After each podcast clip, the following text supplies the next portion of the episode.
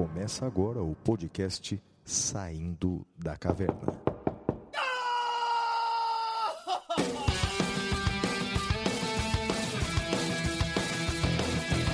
Com Guilherme Madeira, Fala galera, sejam bem-vindos, sejam bem-vindas. Flávio Martins, Salve, salve galera, muito bem-vindos, muito bem-vindas a mais um episódio, episódio número 60, ao redor da fogueira. E aí, Flavião, como é que você tá, rapaz? E aí, estamos aqui, Madeira, mais um episódio, o episódio 60. É bem verdade que foi uma, uma semana muito difícil, não é? O Brasil atingiu 400 mil mortos é, por Covid-19, e enquanto isso, no Parlamento Europeu, é, é, afirma-se que o Brasil implantou uma necropolítica, o que de fato nos entristece muito, a imagem que o mundo tem do Brasil, não é? é bem, é, uma semana, uma semana triste sobre, sob esse ponto de vista. Eu pessoalmente fiquei adoentado essa semana, Madeira, então fiquei distante das redes sociais. Peço desculpas para o ouvinte do Detrator. Essa semana eu não tive condições de fazer o, o, o episódio, mas que segunda-feira, se Deus quiser, segunda-feira próxima, um episódio novo, enfim. Tanto sob o ponto de vista geral como pessoal, foi uma semana difícil, Madeira. Mas o importante é que estamos juntos aqui em mais um episódio, o episódio 60. Aos trancos e barrancos, estamos caminhando, Madeira. É isso aí, você tá bem agora, né? Agora tô melhor, Madeira. Já, já, já tive melhor. Já tive melhor, mas na atual conjuntura estou bem agora. Você não me deixou ir fazer cafuné em você, dar sopinha. Pois é, a gente não se vê pessoalmente. Acho que já faz um ano, né, Madeira? Que a gente Mais de um ano, né, cara? É, Mais de um é. ano, porque se você for ver, a última vez acho que foi é, pouco antes da pandemia, né? Foi fevereiro ou março de 2000 e... A gente gravou uns três episódios só, um do lado do outro, né? O resto foi tudo à distância, né? Nossa, é verdade, cara. Que doideira, né? Não é mesmo? Pois é. Que doideira. A mai- Olha, dos- hoje é o episódio de número 60. Acho que é isso. 57 episódios, pouco mais, um pouco menos, gravados à distância. Pois é, pois é. Ainda bem que a tecnologia nos ajuda, né? Ainda bem, mas que doideira. Não, não tinha parado para pensar nisso, cara. Pois é. Bom, vamos lá para o nosso primeiro bloco, é o Correspondentes da Caverna. Até já. Stop, oh yes, wait a. Correspondentes da Caverna.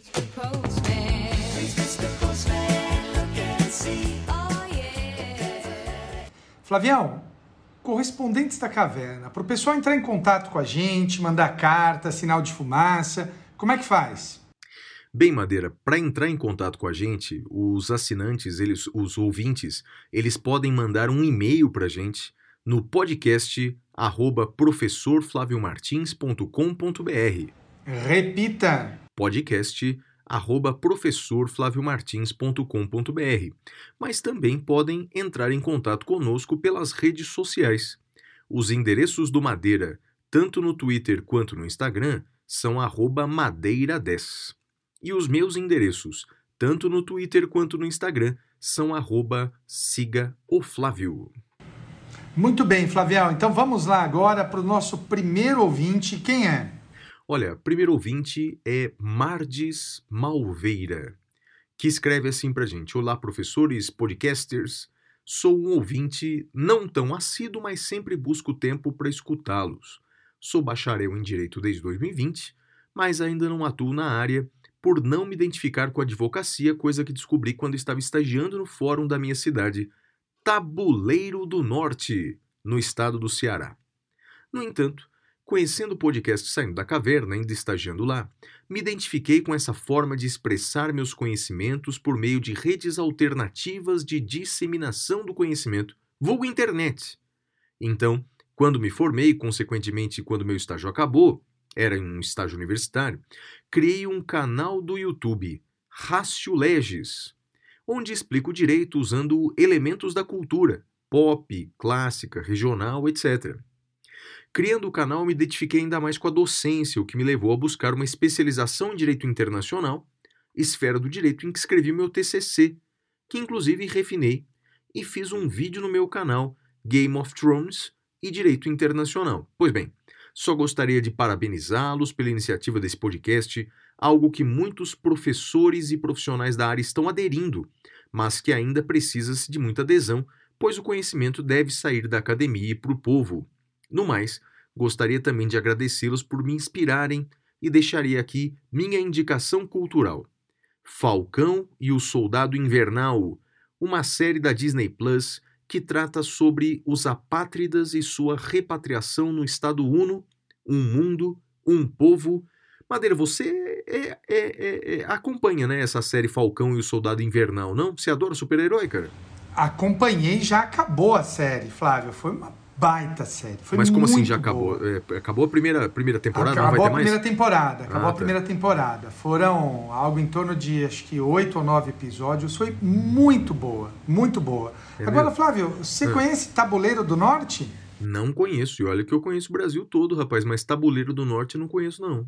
Flávio, cidade linda, linda, linda, linda. Tem um rio É mesmo? ah, ali. É, nossa, linda, linda, linda. Mas é uma assim? Você cidade. já foi lá ou você conhece pelo, pelo Google? Não, eu acabei de olhar aqui na internet É, e essas coisas, né? É, é muito legal isso. Olha, é, eu tô olhando aqui, eu, eu fiquei abismado. Acho que é o nosso primeiro ouvinte de Tabuleiro do Norte. É verdade. Por isso que eu sempre gosto de quando as pessoas mandam uh, pra gente as suas. Ah, da, onde, da onde nos ouvem. Fundada em 1958, olha, tem 63 anos. O aniversário da cidade é no dia 8 de junho e tem 30 mil habitantes. Parece a minha Bebedouro, quando eu, eu cresci lá em Bebedouro, tinha em torno disso. Hoje Bebedouro deve estar com 50, 60 mil habitantes, algo em torno disso. Muito legal, parabéns, viu? Um forte abraço aí pro nosso amigo. Maravilha, Madeira. A próxima mensagem é de João Matoso, que escreve assim pra gente. Apesar de não ser do ramo do direito, acompanho semanalmente os podcasts SDC e o Detrator com muita satisfação, buscando ampliar meus conhecimentos em áreas que não são da minha atuação profissional. Confesso que às vezes, mesmo com a boa tradução do juridiquês, ainda me dá um nó na cabeça. Já era admirador do Guilherme Madeira por sua interação em outros podcasts, por ser sempre razoável e respeitoso, e ao buscar mais sobre ele, ouvi o SDC desde o início, e com isso virei admirador do Flávio Martins, também respeitoso, porém mais enfático em alguns temas. Gostaria muito de ouvir a opinião dos senhores sobre matérias paradas no STF que envolvem direitos ou interpretação disso- interpretações dissonantes que implicariam fortemente o orçamento do governo ou trariam forte impacto fiscal se julgadas da forma como parecem ser mais justas. Por exemplo, cito a revisão da vida inteira para aposentadoria, eh, impostos calculados sobre impostos, eh, entre outros.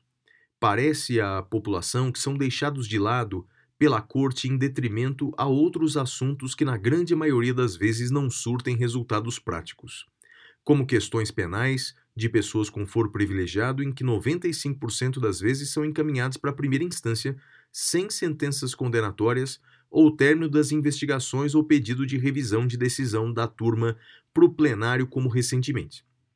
Não falarei de bandas para não causar mais desconfortos na saudável, porém acirrada briga entre Valesca Popozuda versus Só para Contrariar. Muito sucesso nos podcasts.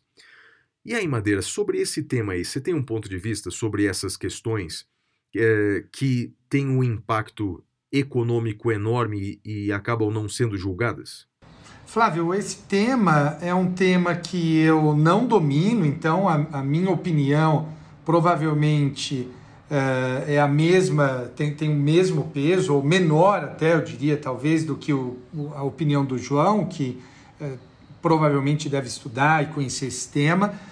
Eh, eu tenho, como leigo, realmente a impressão que se tem, eh, leigo nesse tema, a impressão que se tem é que o Supremo tende a julgar pró-governo, né? Mas é apenas uma impressão. Eu acho que a gente podia até trazer alguém aqui para falar sobre isso, né? Eu não sei se você manja desse tema, se você estuda isso. Um pouco, Madeira, um pouco. Porque basicamente é o seguinte, não é?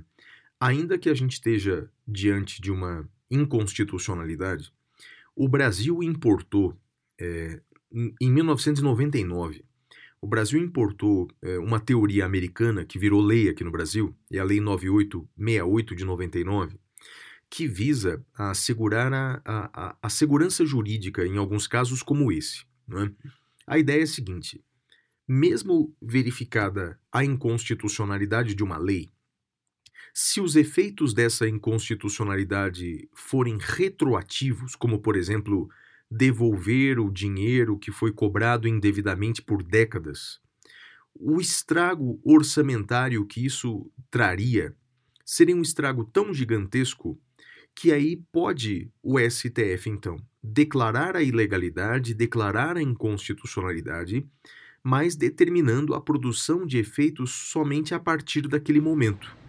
É, a modulação de efeitos. Exatamente, exatamente, exatamente. Né? Ok, Qual, que é o, qual que é o grande problema é, é, é, desse atraso, não é, Madeira? É, é uma frase do Rui Barbosa. Justiça que tarda não é justiça. Então, na verdade, esse é o tipo de coisa que deveria. é, Eu, eu vejo dois problemas aí.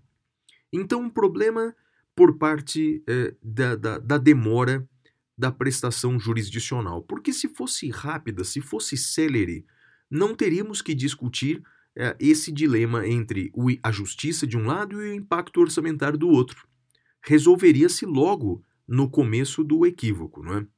Outra Uhum. coisa que eu consigo detectar, Madeira, é que diferente de outros países eh, desenvolvidos culturalmente, intelectualmente, democraticamente, aqui no Brasil eh, parece que eh, nós não discutimos, parece não, o, o povo em geral não discute as suas escolhas orçamentárias.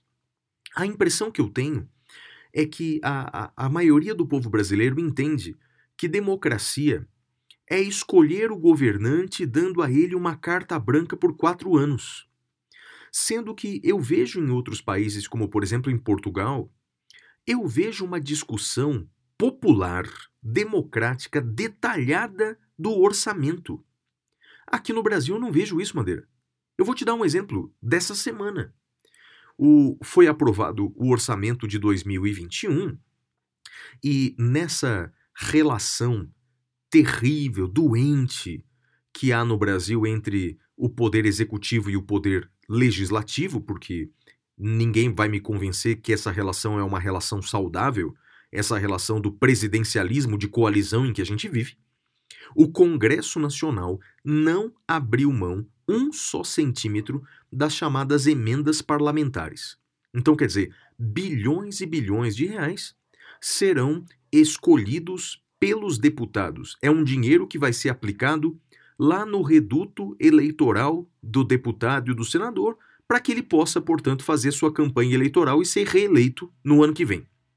Só que, como o cobertor é curto, Madeira, o governo teve que cortar bilhões e bilhões de uma série de outras políticas públicas, como, por exemplo, moradia. Essa semana, Madeira, eu assisti a um programa, um podcast, muito bom, inclusive, tá na nossa frente até, chama O Assunto, com a Renata Lopretti, e o tema foi moradia. Madeira, você acredita que com os cortes orçamentários do, do- das políticas públicas de moradia, a partir de agora, todas as obras em andamento do programa Minha Casa Minha Vida vão paralisar? Na verdade, veja, não é que obras não serão contratadas no futuro. Não, não.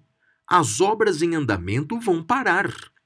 Então, quer dizer, a escolha orçamentária foi: vamos garantir as emendas de deputados e senadores para que eles sejam reeleitos e o povo desabrigado que se exploda. Madeira, eu não vejo ninguém, quer dizer, ninguém é exagero, mas eu não vejo o povo brasileiro se levantar contra isso.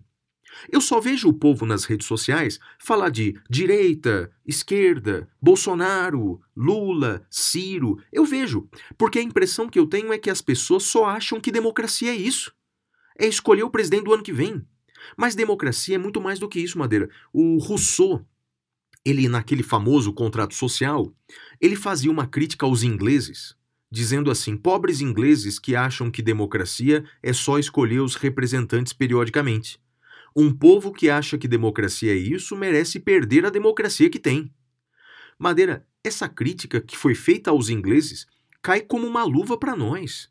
Então eu, eu tô muito triste, viu, Madeira? As notícias não são nada boas, rapaz. Tanto na saúde pública, quanto na democracia. Então, quer dizer, eu não vejo as pessoas falarem nada disso, Madeira. É uma pena, cara. Parece, sei lá, cara, parece que a gente vive na minoridade, como você já disse em episódios anteriores, rapaz. Desculpa É, o desabafo aqui, viu? É, é que é uma Kant, terapia né? aqui. É, é que pra mim é uma terapia esse podcast. Muito bem. Flavião, vamos pro próximo? Vamos lá, é o Vitor Valadares. Ele escreve assim: Me chamo Vitor, tenho 21 anos e estou no sétimo período do curso de Não, Direito. acho que você pulou. Eu, Eu tô pulei? olhando aqui. É, deixa eu Pulou ver se a eu pulei. Jamile. Pulei a Jamile, pulei a Jamile. Desculpa, Jamile. Ela escreve assim: Olá, professores. Faz tempo que não escrevo para vocês devido ao estado de saúde de meu namorado, que graças a Deus, por milagre, se recuperou da diabetes. Eita. Quero, quero agradecer por, ser, eh, por sempre ler os meus e-mails com carinho. É realmente uma felicidade muito grande saber que receber as minhas mensagens. Sou fã dos dois, igualmente, assim como sou fã de professores de maneira geral. Tenho minha admiração mesmo. É uma contribuição para a sociedade que muitas vezes muitas pessoas não percebem, infelizmente. Gostaria de dizer que sempre costumo. Eh, Vou interromper aqui, Madeira. Se tem uma coisa, rapaz, que eu acho que a gente não pode reclamar, Madeira, é essa coisa da gratidão das pessoas, não é? Quer dizer, essa recompensa que a gente tem como professores, né, cara? Então, quer dizer, é, a gente talvez seja uma exceção, não é? Na classe docente, mas o carinho que a gente recebe, seja no podcast, seja nas redes sociais, seja na vida, é demais, né? É, eu vou. Tenho até uma mensagem que, que, que eu recebi, troquei, eu te mandei pelo WhatsApp do, Ah, do Douglas, eu vou ler depois. Uhum. Ah, ah, e, e aí ah, eu volto a falar sobre esse tema da, da- do contato com as pessoas. Mas eu concordo plenamente com você. É. Gostaria, ela continua. Gostaria de dizer que sempre costumo ver o lado positivo dos acontecimentos. É claro que muitas vezes não consigo, infelizmente. Ela é do seu time, Madeira. Então ela sempre vê aqui o copo meio cheio. E, na minha opinião, o copo já foi quebrado há anos. a pandemia, por exemplo, contribuiu para que eu pudesse acompanhar a recuperação do meu namorado, que não Aí. conseguia andar. Olha só. Por estar trabalhando em home office devido à pandemia, pude ajudá-lo.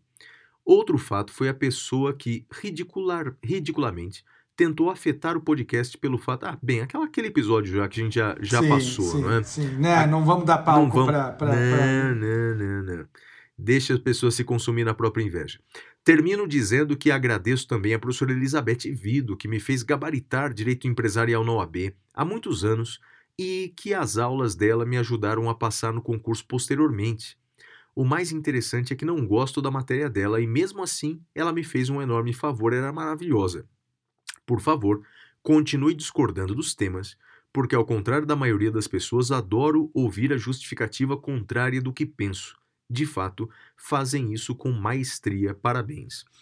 Eu acho que falta demais isso no Brasil, não é, Madeira? Falta demais essa coisa da, da, da discussão de pontos de vistas diferentes sem as pessoas se digladiarem, né, rapaz? O Brasil tá, tá falta demais isso, né, cara? Ô Flávio, tem um podcast que eu ouço, que eu sou até. ah, ah, ah, apoio, né? Sou assinante, pago mensalmente, que é o Anticast. E o Anticast dessa semana tem um cientista, política chama, um cientista político chamado Marcos Nobre. Eu recomendo muito que todos ouçam o o episódio dessa semana. O podcast é gratuito, né? Eh, e nesse, nesse podcast, o, o- o- esse, esse sociólogo, cientista social, ele analisa o Brasil de hoje. E ele fala uma coisa interessante, que o governo que aí está, a ideia dele, aquilo que eu falo com alguma frequência, é governar e manter ah, aqueles 20% ah, firmes, né? Aqueles 20%, ah, 20, 30% ah, em pleno estado de guerrilha. E por isso que é tão difícil o diálogo. Eu sempre, em geral, eu vou olhar as pessoas que estão me escrevendo e é aquilo. Eu tento não cair em provocação de arroba bêbada, né? Que sabe aquelas arroba bêbada de bar que querem só arrumar confusão? Eu não bloqueio, dou soft block, ignoro, que acho que é a melhor coisa. Mas ah, eu acho que é um modus de governar. E agora eh, vi isso expressado cientificamente por esse cientista político. Recomendo, é o último episódio do Anticast, agora de, de abril, da última semana de abril. Vou ouvir, Madeira, vou ouvir. Porque é, é óbvio, não é? Que você pode ter visões diferentes do mesmo fenômeno e, e de uma discussão saudável, você realmente até aperfeiçoa ah, o seu ponto de vista, que pode não mudar, mas ele, ele pode aperfeiçoar, você pode ver por outro ângulo, quer dizer, a gente precisa crescer mesmo enquanto país, rapaz. Ó, o Vitor Valadares, agora é ele, escreve assim, me chamo Vitor, tenho 21 anos, estou no sétimo período do curso de Direito.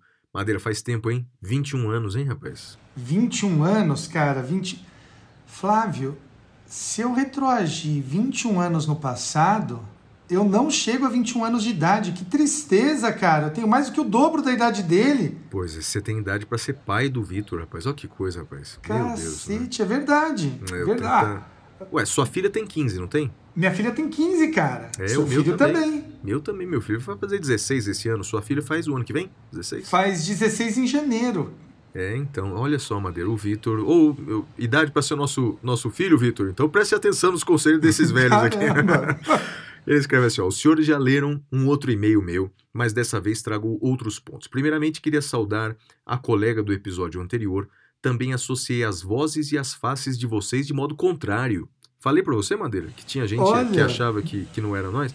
Ó, Olha, Só que- que percebi o legal. equívoco quando vi uma live do Flávio em seu Instagram. Cheguei bem no final e confesso que não consegui focar em nada. Passei o tempo todo estarrecido, minha mente bugou. Olha que coisa, rapaz. Caramba, Queria- cara. Queria parabenizar o Madeira por seu livro de processo penal e o Flávio por seus recordes alcançados por essa nova edição do curso de constitucional. Aliás, parabéns, hein, Flavião? ah, parabéns. Cara, que eu não esperava. Ganhou cara? do Vadimecum, né? Você viu, cara? Que máximo, cara. Eu não esperava, não. eu já tava tão triste por causa dessa coisa de não poder viajar, de não poder lançar meu livro. Mas, puxa vida, é, é muito legal. Ouvi também o Detrator, gostei muito. Acredito que lá encontrei um tema para o TCC. Provavelmente falarei sobre o duplo grau na jurisprudência das cortes internacionais. Queria dicas bibliográficas sobre o tema, por gentileza. Nossa, é, é- é muito legal. Eu vou sugerir aqui para o Vitor entrar em contato, bem, eh, com o- tem muitas pessoas que são especialistas nisso, né? Mas um cara que vai poder ajudar ele demais é o Ricardo Macau. Ricardo Sim. Macau, que é professor de internacional, manda uma mensagem para ele, procura nas redes sociais pelo Ricardo Macau, já participou aqui, né? De alguns programas, é nosso Sim, ouvinte sim. também, ele vai ajudar demais. Já mudei de tema várias vezes, tenho grande dificuldade de condensar minha tese em 30 páginas e 30 minutos de apresentação, sempre passa muito desse limite. Como condensar melhor as informações para caber no padrão de TCC? Eu- A minha dica que eu dou, Madeira, é o seguinte: quer dizer, você não tem que esgotar o assunto. É? É, no TCC, você vai ter que escolher um tema específico dentro desse universo enorme que é o direito internacional. Então não precisa, sabe, começar falando do código de Hammurabi, nada disso. Vai direto ao assunto que você quer tratar. E, não é? e por fim, minha dica cultural superior em caráter intelectual a qualquer outra aqui trazida é Soltos em Floripa.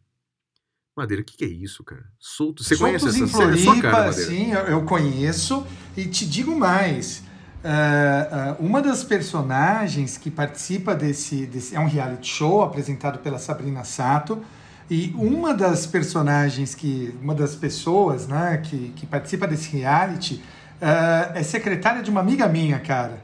Ó, que maravilha, Madeira. Sensacional, hein? Pô, tô, tô emocionado aqui. Olha, você vai. Eu, eu só queria dizer pro Vitor que a minha dica cultural hoje será muito superior à dele. Muito. Eu não tenho Muito dúvida, aguarde. Eu não tenho dúvida. É, queria mandar congratulações para meus professores. Hugo Lontra, que ministra aula de Direitos Humanos Internacional Público, que me recomendou o podcast e recentemente se tornou coordenador do curso. Olha que legal, Hugo. Oh, parabéns, Muito obrigado. E, Não, parabéns e obrigado pra, pra, pra, pra- por indicar a gente, né? Hamilton Ferraz escreveu algumas obras de direito penal muito interessantes, entre elas a denominada A Culpabilidade no Direito Penal Juvenil, na qual aponta que na realidade fática as medidas socioeducativas têm uma real natureza de sanção e não contribui para a melhoria da educação do infrator, muito pelo contrário. Agradeço a vocês mais uma vez por tudo, por esse belo trabalho que vem realizando, muito sucesso. Para as próximas vagas do Supremo, o povo clama Madeira e Flávio já. Ó que beleza, hein, Madeira? Já pensou? É, eu, eu, Nós eu no Supremo? passo. Eu passo. Sabe que eu pra- também, pra rapaz? ser honesto. Não, Eu não, também. não tenho interesse. Nem eu também não. É, eu, e, e tô sendo honesto, não é Eu aquele também. não tem interesse porque eu sei que eu nunca serei indicado. Eu sei que eu nunca serei indicado. Não, não dá Mas- pra saber, Madeira. Não, Ah, eu acho, eu acho que você tem um perfil não. bacana pra ser ministro Supremo. Não, mas não, não, tenho, não tenho interesse, Flávio. Eu gosto da, da minha vidinha aqui em São Paulo, né? Meus treinos, minhas aulas, minha, eh, meus estudos, minha vidinha besta aqui é uma boa vida, cara. Então, não teria essa vida se eu fosse ministro do Supremo. Não, deixa, deixa eu cá com essa vidinha. É, eu também não, não, não, não- penso nisso, não, Madeira. É, e tem um outro lado.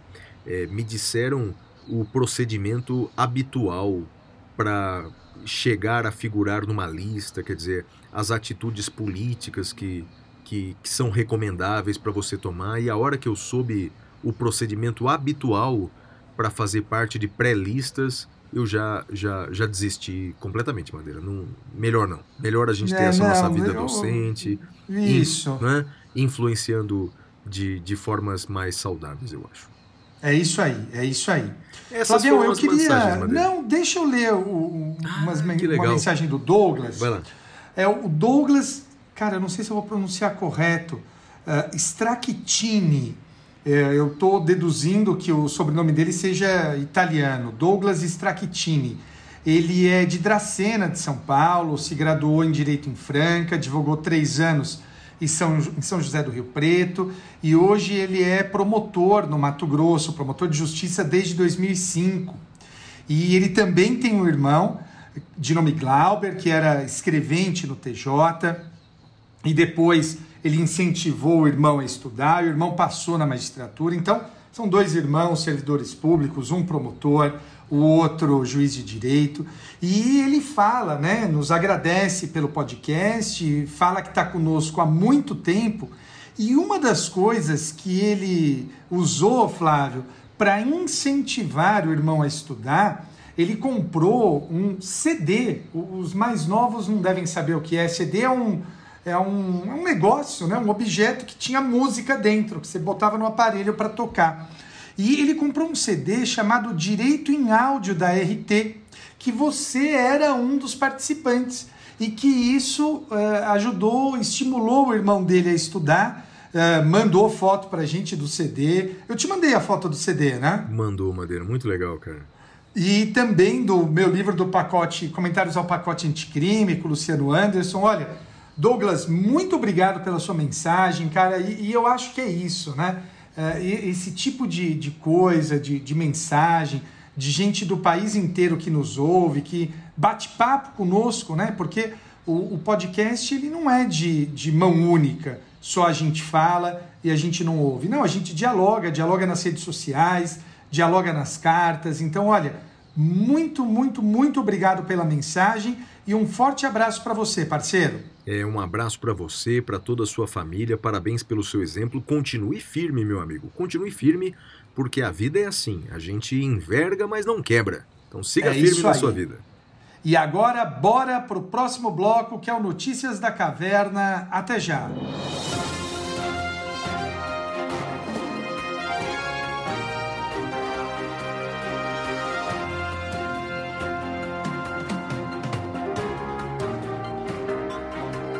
Notícias da Caverna.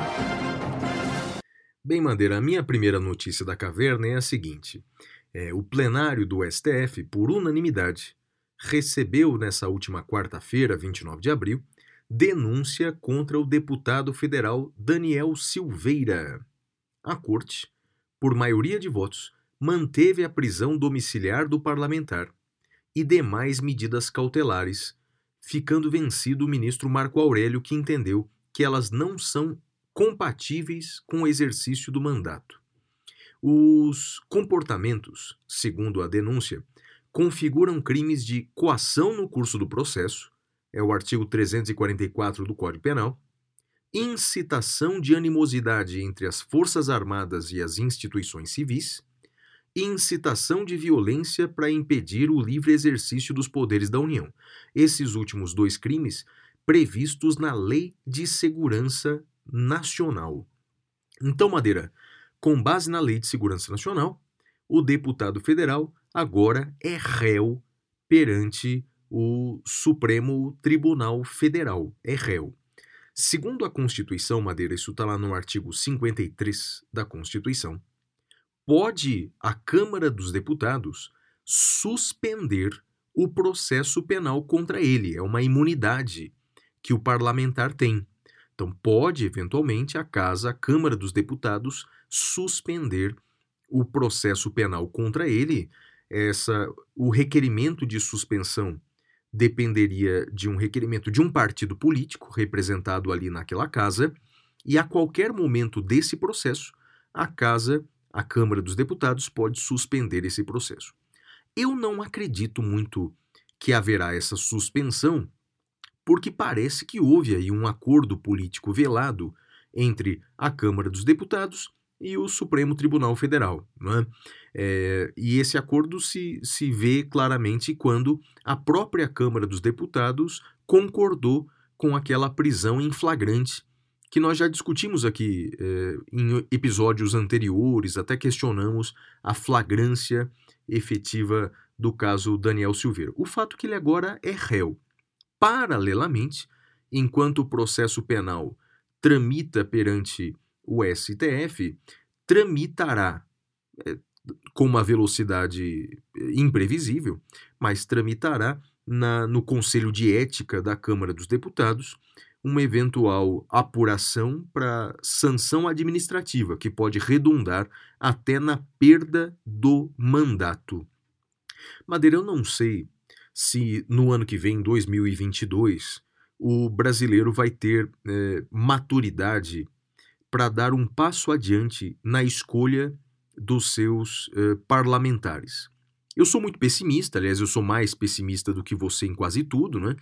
E eu acho que não vai dar passo, passo na frente nenhum, vai, dar, vai, vai continuar na mesma. Ou seja, a gente vai continuar escolhendo palhaços, é, atores pornô, influencers, e, e eu não duvido que algumas dessas pessoas que foram é, notícias carregando tochas, é, lançando é, foguetes contra instituições. Eu não duvido nada de se candidatarem e serem eleitas, inclusive. Então, eu acho que para o ano que vem, pelo que eu sinto nas redes sociais, há uns 30, 40% do povo brasileiro que não está afim muito de estabilidade institucional. Como se diz na gíria, quer botar é fogo no parquinho. Eu acho que o Daniel Silveira é só a ponta do iceberg. Eu acho que vem muito gelo pela frente, Madeira. Você concorda comigo ou não? É, o, o, o, Daniel Silveira, me parece que ele não é causa, ele é sintoma. E, e, é uma coisa, ouvindo você ler essa notícia aqui, tem uma coisa que eu tava, que me bateu aqui, um, uma ideia, né? Eu acho que ano que vem vai ser um ano muito difícil, né, Flávio? Eu acho que o um ano que vem vai ser um ano pior do que, do que o ano que nós estamos vivendo.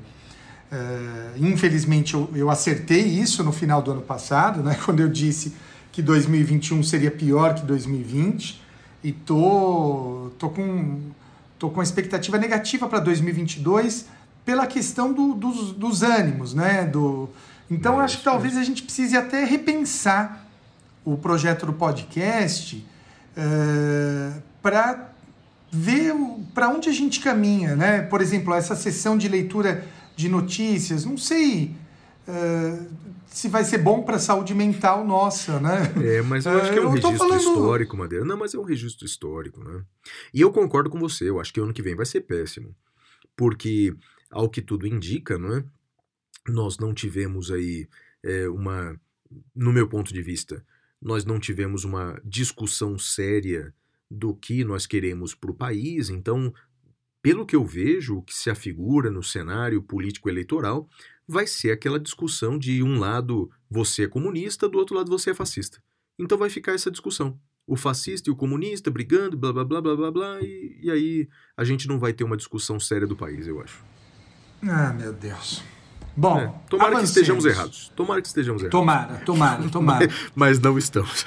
Mas vamos lá. Não, eu, eu, eu torço para eu estar errado na minha análise. Nunca Eu tive, sei. nunca torci tanto. Sério, é, mas eu acho que a probabilidade é tão enorme. Mas vamos lá. Sua notícia, Madeira.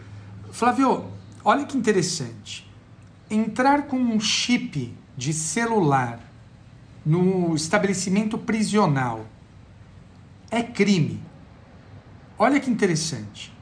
O tipo penal é o artigo 349-A do Código Penal, que diz assim: ingressar, promover, intermediar, auxiliar ou facilitar a entrada de aparelho telefônico de comunicação móvel, de rádio ou similar, sem autorização legal em estabelecimento prisional. E, e a pessoa não entrou com o aparelho celular, ela entrou com um chip. É óbvio que o chip é para um celular, isso é óbvio. Só que também é óbvio que o crime não fala em chip. E nós devemos lembrar para o nosso ouvinte que não é do direito, que no direito penal vale a legalidade estrita. Se só está escrito celular, é só celular, não é chip. Portanto, eh, o STJ, no HC 619776 do Distrito Federal, 619776 do Distrito Federal, relator ministro Ribeiro Dantas, em 20 de abril de 2021, disse que é atípica essa conduta e determinou a absolvição pelo crime do artigo 349-A do Código Penal. Bacana, né? Muito legal, Madeira. Não existe analogia em Malamparten, não é isso? É isso aí, é isso aí, Flávio. A minha próxima notícia, Madeira, na verdade é a soma de várias notícias relacionadas ao, ao, ao, ao fato. Bem, foi eh, instalada no Senado Federal a CPI da Covid-19, não é? E na- nessa CPI, o- eh, segundo o regimento interno, cabe ao presidente da CPI escolher o, o relator. E foi num acordo entre os partidos, foi escolhido o relator Renan Calheiros. Bem, Renan Calheiros não é um nome de agrado ao governo federal, ao Poder Executivo Federal, porque, de fato, aparentemente ele não é, não é apoiador do governo federal, também não é da oposição declarada, ele é do MDB, que é do Centrão, mas há um- uma questão pessoal aí, não é? Porque o, o- o governo federal, vocês ouvintes devem se lembrar, fez um, um apoio ostensivo ao ex-presidente do Senado, Davi Alcolumbre, que concorria contra Renan Calheiros. Então, aquela coisa, não é, Madeira? Embora esses políticos sejam muito experientes, ressentimento é uma coisa que fica ali guardada, não é, rapaz? Então, é, o Renan Calheiros já, já manifestou que será um relator ácido contra o governo federal. Bem, o que, que aconteceu? Deputados federais, apoiadores do governo federal, eh, ajuizaram uma ação na Justiça Federal para impedir que Renan Calheiros fosse relator da CPI. Eles alegam eh, grave risco à ordem pública, alegam que Renan Calheiros é pai do governador de Alagoas, que pode ser um dos investigados e por isso ele seria suspeito. Bem, enfim, ajuizaram uma ação na segunda vara civil da seção judiciária do Distrito Federal.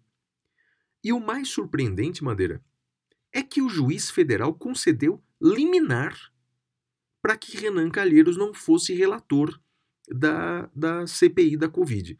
É, Essa decisão durou menos de 24 horas.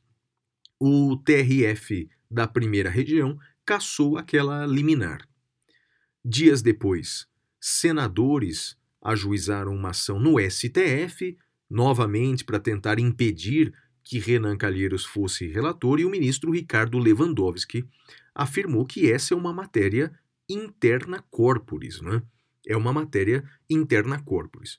Para o nosso ouvinte, eh, que discorda dessas recentes decisões eh, judiciais, muitas pessoas podem se perguntar assim: como matéria interna corporis, Flávio?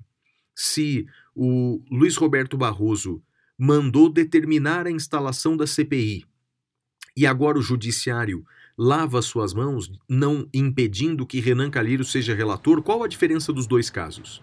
Oh, é diferente, hein? É bem diferente. É bem diferente. Primeiro que os requisitos para a instalação da CPI estão expressamente na Constituição. Estão expressamente no artigo 58, parágrafo 3 Preenchidos os requisitos constitucionais, deve ser instaurada a CPI. É um direito das minorias. Cabe ao Supremo controlar o respeito à Constituição. Agora, como vai ser feita a composição, a escolha dos membros da CPI, a Constituição ela não fala nada. A única coisa que a Constituição fala é que a CPI deve respeitar a proporcionalidade dos partidos. E isso está respeitado. Tem lá a maioria, tem a minoria, portanto, isso a Constituição determina. Se isso fosse violado, o Supremo poderia intervir, se isso fosse violado. Mas não é o que está sendo violado. O que está sendo supostamente violado ou não são normas regimentais. E o Supremo já decidiu mil vezes, milhares de vezes, que em matérias regimentais não cabe o judiciário intervir, deve o próprio legislativo que deve resolver essa questão, Madeira. Muito bem, eu acho, acho interessante isso e interessante como as pessoas gostam de confundir as coisas, né? Para tentar uh, uh, apontar uma suposta parcialidade do Supremo. Não, o Supremo está sendo absolutamente coerente, principalmente porque as decisões não se equivalem, né? Cuidam de temas distintos. É, eu, eu vejo que alguns realmente é por ignorância mesmo, né? Ignorância no sentido não pejorativo, ignorância no sentido de ignorar essa matéria, né? Alguns é por ignorância, alguns eu acho que é por má fé mesmo. Quer dizer, Sim. sabem que o judiciário não pode é, é, intervir nessa matéria, mas acaba sendo um discurso de nós contra eles. Olha como o É isso judiciário não deixa o nosso, é, o nosso plano nosso plano de governo prosperar, o judiciário está contra nós, as instituições estão contra nós. Eu acho que é isso. É isso aí, é isso aí. Flávio, eu trago aqui uma, uma última notícia que, que é chocante, né? Uma notícia que eu tirei do site do Supremo. Ministra absolve homem denunciado por furto de material reciclado avaliado em 30 reais. A ministra Carmen Lúcia, do STF, determinou a absolvição de um homem denunciado pela tentativa, não é nem furto, é tentativa de furto, de dois sacos de lixo contendo material reciclável avaliado em 30 reais no interior de São Paulo. A ordem foi concedida de ofício no HC 200764 de São Paulo, impetrado pela Defensoria Pública aqui do Estado, pois o caso reúne as condições exigidas para ser enquadrado no princípio da insignificância ou bagatela. Uh, o fato ocorreu na cidade de São Carlos no último dia 2, quando o homem em situação de rua foi preso em flagrante depois de pular o muro de uma cooperativa de reciclagem e ser flagrado pelos próprios cooperados. Em depoimento à polícia, ele disse que iria vender os recicláveis para comprar comida. A prisão foi convertida em preventiva e ele foi denunciado pelo MP. Jesus. A Defensoria levou o caso ao Supremo depois de tentativas infrutíferas no TJ e no STJ, que indeferiram a liminar. Tá No, Su- é, no Supremo sustentou que o material de valor irrisório foi restituído à vítima e que não houve violência. É isso. É eu, isso. eu não tenho estômago para comentar essa notícia, Madeira. É isso. Não, tá, tá declarada a notícia. Eu, é não, isso. eu não vou comentar porque qualquer comentário meu vai ser cheio de palavrões. Então eu não vou comentar. Eu vou comentar um outro caso, então, na esteira desse, Flávio. Você lembra quando o, aquele estilista, Ronaldo Esper, foi processado por furtar um vaso de um de um de um cemitério? Ah, rapaz, eu acho que eu lembro sim. O Ronaldo, Esper, ele dava aquelas alfinetadas no programa da, da Luciana Gimenez. Rapaz, eu lembro disso. Você lembra o que aconteceu com ele? Não, não, nunca Ele mais foi ouvi falar. absolvido no TJ por esse caso. Por quê? Sabe quem foi o. Não, sabe quem foi o relator? Ah, Eu. ah, você tá brincando. Eu fui o relator desse caso. É, esse caso era o seguinte: alegavam que ele tinha furtado um vaso do do do, Do cemitério. do cemitério. E é, eu, ele foi condenado em primeiro grau e apelaram. E aí, quando eu fui olhar o processo, eu estava trabalhando como desembargador convocado. Quando eu fui olhar o processo, constava lá, isso é inequívoco, que ele tinha pego esse vaso de um túmulo que estava ao lado. Um túmulo todo destruído e ninguém conseguiu identificar sequer quem era o proprietário desse, desse jazigo, nem do vaso. Não identificaram. Não tinha vítima. Lembra como, como é o nome disso, da coisa sem dono, da coisa perdida eh, no, no, no direito romano? Lembra da res nullius? Rapaz, não, não era res derelicta? Não tinha um negócio Res assim? cara? nullius, res derelicta, lembra disso? Lembro, lembro, rapaz. Eu não sei onde é que absolvi. tava no meu cérebro aqui, mas Eu tava em algum lugar. É isso mesmo, eu absolvi. Absolvi porque né, não, não- não- subtrair coisa alheia móvel. Não era o alheia, não tinha um alheia ali. É igual a pessoa que encontra, sei lá, um saco na rua ou, ou encontra, sei lá, uma caixa de chiclete na rua e pega. Não, não é de ninguém, né? Não, não, há, não há furto aí. Que coisa, rapaz. Não sabia disso, não. E nunca É mais isso. vi ele, não. Tá vivo? Não sei, cara. Não sei. Vamos dar uma googlada aqui. Deixa eu ver aqui no Google. Ronaldo Esper. Ele era é, um, um- um estilista, não é? Que concorria bastante com Denner Com e Clodovil, Clodovil, né? né? E Isso. Clodovil eram os três Não, olha, tá vivo, 77 anos. É, Deve estar vacinado. E tá, então, aqui na, na Wikipédia parece que ele é político. Eita. Ah, não, eu não duvido. Não duvido. ele não. foi candidato a deputado federal em 2010. Pois é. É ah, ele tá na Rede Record. Ele apresenta o quadro Agulhadas no programa Hoje em Dia. Ah, ele tá. vou- Então, é, Sim. vida, long, vida longa. Agora, agora perceba, perceba uma coisa né, que, que, que é interessante. Ah, ele foi absolvido e, e- porque efetivamente não, não cometeu crime, né, segundo eu entendi. Eu fui o relator do caso. Agora, quantas pessoas passam por isso e mesmo sendo absolvidas, depois sofrem a mácula do processo penal, né? Ah, Pelo simples dúvida. fato de terem sido processados. Sem dúvida. Então isso, isso é algo muito. Não, e sabe, sabe o que é pior, Madeira? Se você colocar aí no Google Ronaldo Esper Vaso, Hum. vai aparecer um monte de links e sites contando todo esse episódio pelo qual ele foi absolvido. Provavelmente- consta- Provavelmente é, vai ser difícil encontrar um, um- um links dizendo que ele foi absolvido, mas você vai encontrar muitos dizendo fulano de tal foi preso, fulano de tal foi processado, fulano de tal está sendo investigado, e o Supremo decidiu em 2021 que não existe direito ao esquecimento, Madeira. Pois é. né? Pois o é. Supremo decidiu isso, contrariando o entendimento da grande maioria dos tribunais constitucionais pelo mundo afora.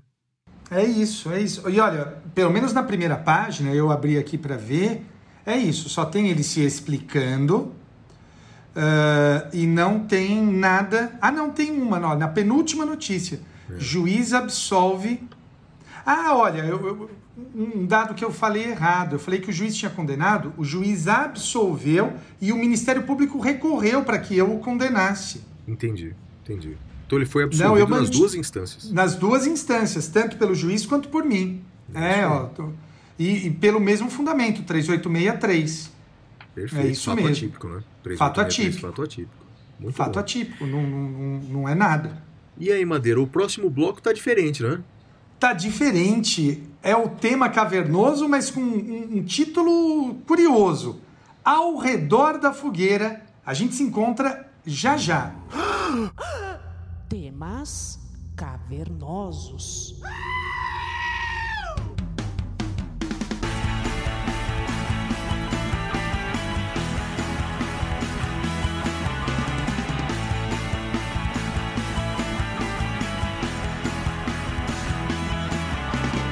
Madeira explica que tema é esse, meu amigo. Olha só, gente, gente eu estava conversando com o Flávio, né? E, e acho que às vezes é bom a gente parar e, e para bater papo, né? Para conversar, para fazer uma coisa mais leve. E ao redor da fogueira me lembra muito, e eu pensei nesse título, porque foi o último bom episódio de Game of Thrones. Você assistiu Game of Thrones, né, Flávio? Assisti, Madeira, assisti e gostei muito. Acho que é uma série nota 8. A noite antes da batalha contra os Walkers, lembra que eles ficam na frente do fogo contando histórias e se embebedando? Sim, muito bom. É uma tradição na mitologia, né? As pessoas se reunirem em volta do fogo antes de um evento importante e ficarem contando as suas histórias. E acho que é isso, acho que eh, a gente não tem nenhum evento importante eh, no curto prazo, nem no médio prazo, mas a gente acha que precisa, às vezes, parar para bater papo. Então é isso, esse episódio de hoje é a noite eh, ao redor da fogueira, a noite antes da batalha. Vamos contar nossas histórias. Flavião, eu queria começar eu perguntando para você, cara, nós estamos aí há um ano, um ano e dois meses, né? 14 meses de confinamento. Como é que tem sido para você, cara? Ah, Madeira, tem, tem, tem sido difícil, não é? Quer dizer, tem sido difícil. Por um lado tem sido difícil, por outro lado tem sido bom. Difícil é pela maior distância do meu filho. Você sabe que eu tenho um garoto aí de 15 para 16 anos e por questões de, de saúde mesmo, a gente está um pouco mais distante do que o habitual, embora a tecnologia nos una. Difícil também é, pelo lado é, profissional, quer dizer, de, de ter mudado radicalmente a minha atividade profissional. Eu que, você sabe disso, tinha por hábito viajar o Brasil inteiro divulgando meu livro e dando palestras e raramente eu saio da minha casa. É, o lado bom é que tive, como estou em casa praticamente 24 horas por dia, é, tô lendo mais, tô aqui é, na minha casa aprendendo alguns hobbies novos, agora melhorei muito na gastronomia, tenho cozinhado mais, ou seja... É, eu ia falar isso, você cozinha, né, cara? É, não, aqui agora eu tô cozinhando. Queria, queria Qual que é o seu melhor prato? Ah, boa pergunta, viu, Madeira? Mas eu faço uma boa lasanha de, de abobrinha. Bem, faço, faço de tudo. Ah, o, o meu creme de abóbora japonesa é um espetáculo, cara. O que, que é isso? É, é uma abóbora japonesa. Sabe qual é a abóbora japonesa? É aquela chamada de abóbora kabotian. Não, não é tão pequena, não. É, é, é bem gostosa. E dá pra fazer um, um creme com ela, com, com isso, com creme de leite, com condimentos. Fica um, negócio, um acompanhamento bom para muitos pratos. Né? Hum, É, uma- é- é intermediário entre a abóbora cozida e a sopa de abóbora. Fica um- uma textura intermediária. É um prato bom. hum, deve É ser uma delícia. É bom, é bom. Meu, e carne? O que, que você faz de carne? Ah, faço de tudo um pouco, Madeira. Faço eh, de tudo um pouco. Eh, tenho feito muito peixe. Aí isso é um prato bom meu. Eh, o, Hum, o- peixe é truta, bom. né, eu faço uma truta grelhada com molho de amêndoas, que é um espetáculo, Madeira. Cara, então olha, você já tá intimado. Passou É. a pandemia, você vai vir aqui em casa, vai fazer, vai fazer isso na churrasqueira. Será que fica bom? Não, não fica bom não, mas Não? é, é- não é melhor na frigideira mesmo. Mas o, vou falar uma coisa, eu vou na sua casa com a Dona Inês e eu vou cozinhar. Você tá doido, cara? Ô, ô. Não, a Dona Inês é boa, cara. Não, Dona Inês, sabendo. olha, eu, eu tenho, tenho passado bem. Tenho passado bem aqui na pandemia com a Dona Inês. E, e você, cara, como é que conta pra mim esse, esse plano seu pra, pra maratona, cara? Que história é essa? Cara, é assim, a- quando eu me dei conta de que a pandemia ia durar bastante tempo, eu resolvi fazer duas coisas, né? Primeiro eu comecei uma pós-graduação, termino agora em julho, aliás, uma pós-graduação em Ciências Humanas, eh, pós-graduação online e termino agora em julho. E depois eu falei, eu preciso. Você sabe que eu sempre gostei muito de ler livros eh, que contava histórias de, de aventureiros, né? E de, e de tragédias e como as pessoas sobreviviam às tragédias. Até no, no episódio passado eu comentei de um livro que fala sobre grandes exploradores do mundo. E tem o Shackleton, que é um inglês que nas duas vezes que tentou conquistar o Polo Sul, ele perdeu o navio dele, mas ele conseguiu salvar a tripulação. E uma das coisas que ficou claro é que você precisa ter. eh, eh, oh meu Deus, como é que chama aquela, aquela, aquela coisa que você faz todo dia no cotidiano? Você precisa ter Rotina? Rotina, isso, obrigado. Olha, faltou vocabulário. Precisa ter rotina. Então eu estabeleci a minha rotina e eu tenho uma rotina quase parecida com a rotina da véspera da pandemia. Né? Então ah, eu trabalho os três períodos, manhã, tarde e noite, e não tento não trabalhar de final de semana, continuo lendo meus livros, e aí estava treinando, né? Sem grandes pretensões, até que eu estourei meu ombro em dezembro do ano passado. Eu tive uma lesão muito feia no ombro, num tombo que eu tomei. E comecei a fazer fisioterapia, voltei a correr em janeiro, me deu cinco segundos, eu falei, quer saber? Esse ano de 2021 vai ser um ano muito difícil também. E aí eu falei, vou fazer uma maratona. Porque o lance da maratona, para quem não sabe, a maratona são 42 quilômetros, 125 metros, salvo engano, 125. E o lance da maratona não é tanto a corrida, é a preparação. É uma preparação muito difícil a maratona. E aí eu, eu comecei, a, estou me preparando. Eh, esse- amanhã, por exemplo, sábado, eu tenho que correr 32 quilômetros na, na, na minha preparação. E é algo que também tem me ajudado bastante, cara, assim, eh, a, a manter o foco, né? A atividade física tem me ajudado. Então eu corro, eu faço musculação aqui em casa e, e essa brincadeira, Flávio, do início da pandemia até agora, eu perdi muito peso. Eu, eu cheguei, o começo da pandemia eu estava pesado, né? Porque eu tinha acabado de chegar de uma viagem com a minha filha, tinha comido que nem um troll doido e emagreci. Eu tô hoje com 86 quilos, cara. Assim, eu tava com 97, eu acho. Quanto que dá isso? 11 quilos, né? Emagreci 11 bastante. quilos na pandemia.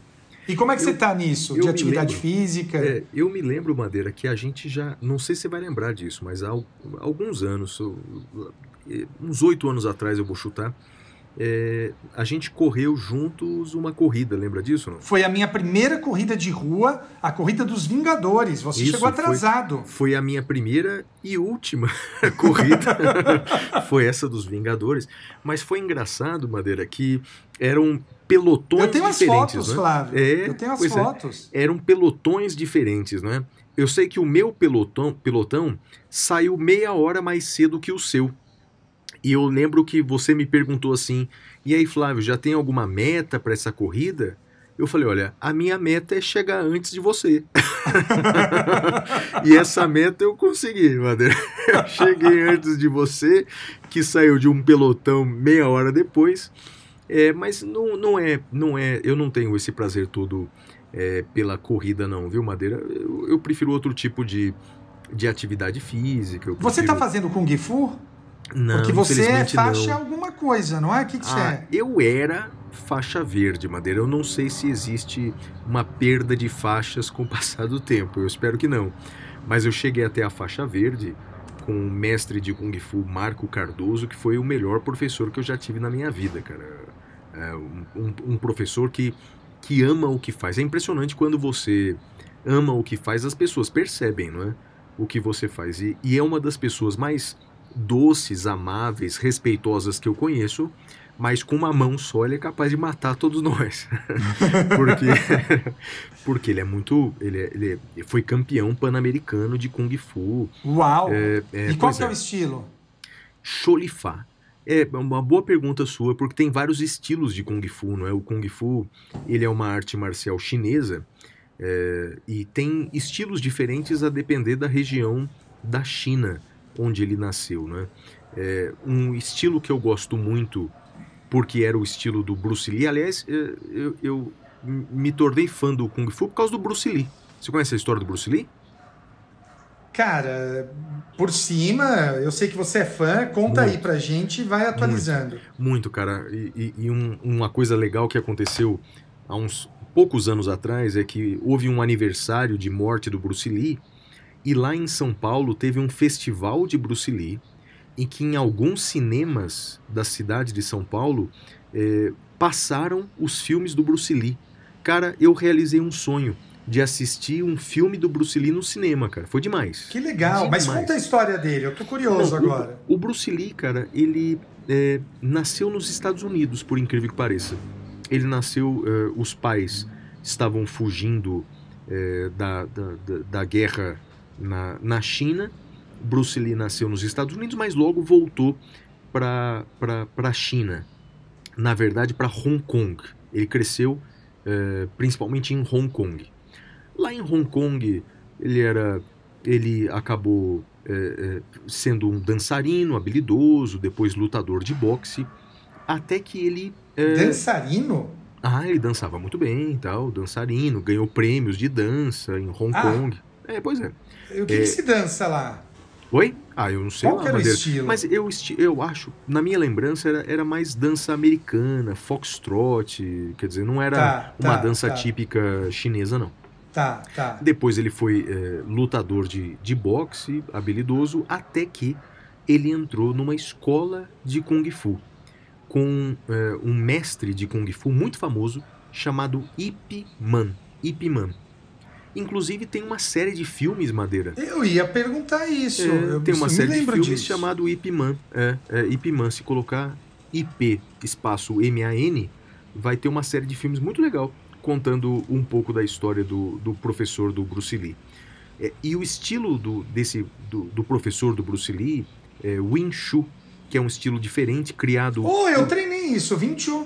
Eu treinei É, isso. exatamente. É, é, um, é uma arte marcial, olha que diferente. Faz parte do Kung Fu, mas é uma arte criada por mulheres. Isso, por mulheres, pra É, autodefesa. Eu lutei exatamente. isso. Tanto que os movimentos são movimentos mais curtos, não tem aquela, aquela coisa do, do pé na cabeça, nada disso. Não, né? não, não. Os É. socos também, a posição Isso. do corpo é diferente. Isso, isso. Mas eh, não é. Então, daí o Bruce Lee, eh, depois ele foi para os Estados Unidos, fez filosofia nos Estados Unidos. e- Ah, É, pois é. É por isso que ele tem alguns pensamentos que são bem bacanas.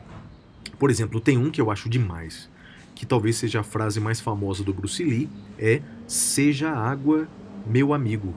Be water, my mas friend. ali ele tava meio que dando uma zoada, não tava? No, no- na- nessa entrevista, Na entrevista? quando ele fala isso? Ele tava fi- Ah, fingindo ser um né? personagem, né? Não, ele era, ele era ator, né, Madeira? Então ele era Sim. ator, mas o pensamento dele era Be aquele water, mesmo. né? my friend. Sim, mas ele é claro que deu uma interpretada ali, né? Sim, mas o pensamento sim, é maravilhoso, né? Sim, é, é sim, é the verdade. water, the water can flow and can or can or can crash, né? Ou seja, É, a, é. a água pode fluir ou pode destruir, né? Mas é muito bacana. E aí, cara, ele era extremamente habilidoso e obcecado. O, o Bruce Lee era obcecado pela arte marcial. É, ele queria aperfeiçoar a arte marcial dele, criou a sua própria arte marcial, né? É, é, é, que inclusive quando eu tive em Nova York pela última vez, eu até fiz uma aula com um- uns sucessores do Bruce Lee nos Estados Unidos. Ah, É, que bem legal, eu não sabia dessa história. Bem legal, cara. Não, foi, foi, foi uma Apanhou noite. muito não? Muito, muito madeira. Não, só o aquecimento eu já fiquei destruído, cara. É, É demais. mesmo, cara? É, é demais. Mas então, cara, daí eu eh, fui fazer arte marcial, fiz por alguns anos, é, é, é maravilhoso você é, conhecendo o seu Agora, próprio corpo e tal, muito Tem, legal. tem uma coisa, o, o- tem uma maldição, né? É, é, é uma, há uma lenda, né? O Bruce Lee, ele morreu muito jovem, né? É, morreu do coração, as causas são até hoje meio que inexplicadas. Existe uma lenda de, de, de que havia uma maldição que o perseguia. E, e o filho dele também, que morreu de forma Exato. trágica, né? O Brandon Lee. Brandon Lee, eu assisti o filme depois. Ah, conta pro pessoal, como, como é que ele. Ah, o Brandon Lee era ator, né? Ele fez uma série de filmes famosa chamada O Corvo, se eu não me engano. Isso, corvo, isso né? mesmo. Isso e mesmo. ele morreu, cara, no set de filmagem. Então, quer dizer, a arma de fogo que era pra ter bala de festim Tinha a bala de verdade. verdade e matou o Brandon Lee. É um, é um negócio assim surreal a, a morte do filho do Bruce Lee. Mas eh, eu tenho, já te contei, não é? Uma, uma tradição nas minhas viagens meio estranha que é visitar cemitérios, né? Já te contei isso em outro episódio, né? Sim, sim. E eu- sim, eu Você ainda visitou tenho- o cemitério lá da Dinamarca, né? Que tem a, Escócia, os Escócia. nomes da Escócia, que tem os É. nomes do, do Harry Potter, né? Sim, já fui no túmulo, já fui no túmulo de Karl Marx, já fui no túmulo de Seu Trotsky. comunista. Pois é, os caras me chamam de Comunista. comunista e não sabem disso. rapaz.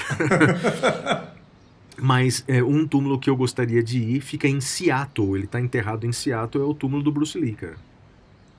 Que, que bacana. E, e não sobrou ninguém, Flávio? Ah, e Ah, sobrou engano, sobrou a, a- a ex-esposa, Linda, ah, e a filha dele, cujo nome agora me, me fugiu à, à memória.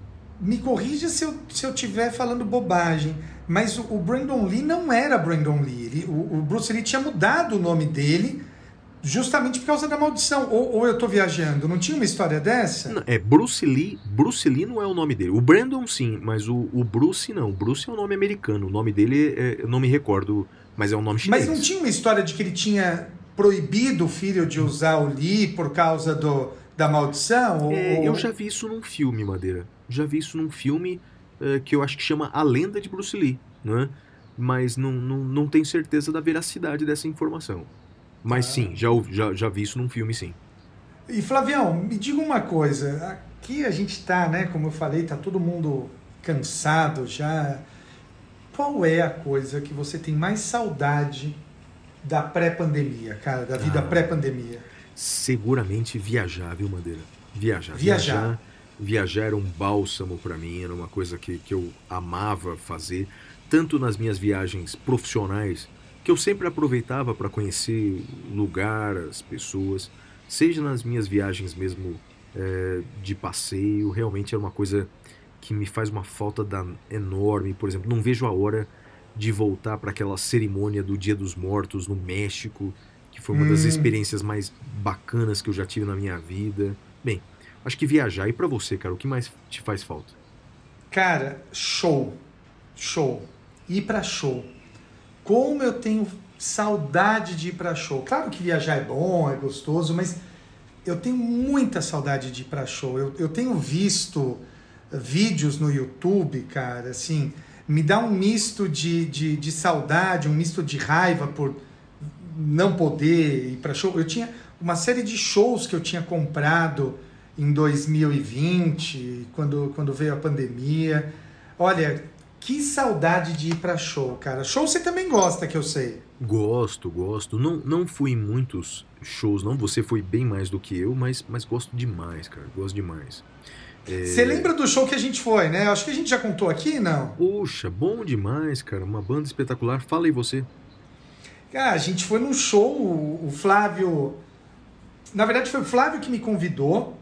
Ah, é uma casa de shows, meio que uma, uma danceteria, casa de shows que tem ali no centro. Puta, Flávio, me fugiu o nome. Como é que Cine chama? né? Joia. Cine, Cine Joia. Joia, Cine Joia. E aí o Flávio falou: Madeira, nenhum de nós vai tocar no Cine Joia com o Edgar Escandurra do Ira. Bora? Eu falei: porra, bora. Fomos eu, você, a Paty e o Gustavo. Foi bom demais, hein, cara. Bom, O que Gustavo foi ou não? né? Não, o Gustavo ia, mas eu acho que a avó dele faleceu no dia. Não teve uma história dessa? Não lembro, cara. Eu lembro da Patrícia lá, do Gustavo não lembro mesmo. É, não, não, o Gustavo não foi porque ele teve algum problema familiar nesse dia. Acho que foi isso. Foi, foi um puta show, né? E eu não sei se eu te contei eh, que uma semana depois eu fui no show do Bruce Springsteen e o Teddy Correia tava do meu lado no show. Você contou, cara. Você contou. Aliás, o show do Bruce deve ser o máximo, hein? Puta, é demais, cara. É demais. E também no Cine Joia, eu fui num carnaval lá com uma banda. Porra, você ia gostar dessa banda, Flávio. Acho que eu nunca te falei. É uma banda. Olha, ficar velho é uma desgraça. Eu esqueci o nome da banda. Mas é uma banda que toca em ritmo de samba. ah, Beatles. Sargento Pimenta. O bloco do Sargento, Pimenta. É. O bloco do. Você já foi, não? Nunca fui, Madeira, mas morro de vontade de ir, né? Você gosta de bloco, Flávio? Bloquinho de carnaval? Então, Madeira, mais ou menos, cara. Cara, eu adoro bloquinho de carnaval. Adoro bloco de rua de carnaval. Também é uma das coisas que eu morro de saudade. Eh, Você acha que a gente vai ter bloco ano que vem, Flávio? Eu acho que não, Madeira. Eu, É, eu espero que, que sim, eu espero que sim, mas eu acho que não. É, eu também acho que não. Bloco, bloco de carnaval é demais. Eu fui. Esse do Sargento Pimenta, eu fui no bloco já do Sidney Magal, cara. Putz, É muito divertido. Sandra muito Rosa divertido. Madalena deve ser Sandra. Rosa Madalena, enfim. E fui num bloco de carnaval que os caras tocavam música sertaneja, bicho. Eita, Foi muito bom. Foi muito me bom. chama, me chama que eu vou. E ô, Flavião, me fala uma coisa, cara. Eu, eu já imagino a sua resposta, o ouvinte também, mas eu prefiro, eu quero um, um específico. Melhor show que você já foi na vida? Ah, Paul McCartney. Número 1, mas um, número qual? 2, Você número já 3. Foi? Não, você tem que escolher um. Eu sei que você já foi em vários. Já fui em vários, já fui em vários. Eu acho que é, Paul McCartney no Engenhão, no Engenhão, no Rio de Janeiro. Engenhão, que é o estádio do Botafogo, né? Fica no Hum. bairro do Engenho de Dentro, ali, porque eu, como de costume, nesses shows que eu gosto muito, eu chego com muita, muita, muita antecedência. É, quando eu falo muita antecedência, é chegar de manhãzinha e o show é de noite, né? Nossa. É, já, já fiz isso algumas vezes. Esse é aquele da foto? Esse é aquele da foto, Ah, exatamente. então conta pro pessoal. É, que é, é, abriram as portas e todo mundo correndo, e eu era um dos primeiros da fila. É, ao chegar, agarrei a, a, a- a grade que separava o palco da plateia. Enfim, eu assisti ao show do, do Paul McCartney estando a 3 metros de distância dele. Foi um negócio inesquecível. Inesquecível. Não tenho muitas fotos para mostrar, porque é, é, eu acho que. é, eu não gosto muito do pessoal que, que vai em show e fica gravando, parecendo um cineasta. Eu gosto de viver aquele momento, né? Então, mas aquele momento eu vivi nunca mais vou me esquecer, Madeira. Foi Mas demais. tem uma foto sua naquele show. Mas você acredita que a foto não foi tirada por mim, a foto foi não, tirada conta essa história. pela conta essa equipe. Ah, história. é demais, né? É, foi a equipe do Paul McCartney que tirou uma foto da plateia. é, e quando eu cheguei em casa, entrei no site do Paul McCartney para saber se tinha algum registro. Tinha aquela foto e quem estava naquela foto na frente de todo mundo era eu, né? Então Muito uma foto legal. da plateia muito legal, realmente foi. E você baixou a foto, né? Sim, eu uso até em- usava em algumas das minhas palestras para dizer que quando você se dedica em tudo que você faz, você colhe resultados em tudo. Até num show você pode estar no primeiro lugar, basta se dedicar intensamente, como chegar 10 horas antes do show começar. Ah, isso eu não consigo, cara. Isso eu não consigo. Minhas costas não, não seguram a onda, enfim. Agora, me, me fala uma coisa. Você. Eu sei que eu e você também temos um, um outro gosto em comum, que é o gosto por tatuagens. Né, é verdade. É, Você pensa em fazer. Primeiro fala pro pessoal quantas tatuagens você tem. Eu tenho, deixa eu contar aqui, madeira uma, duas, três, quatro. Tenho quatro tatuagens, não é?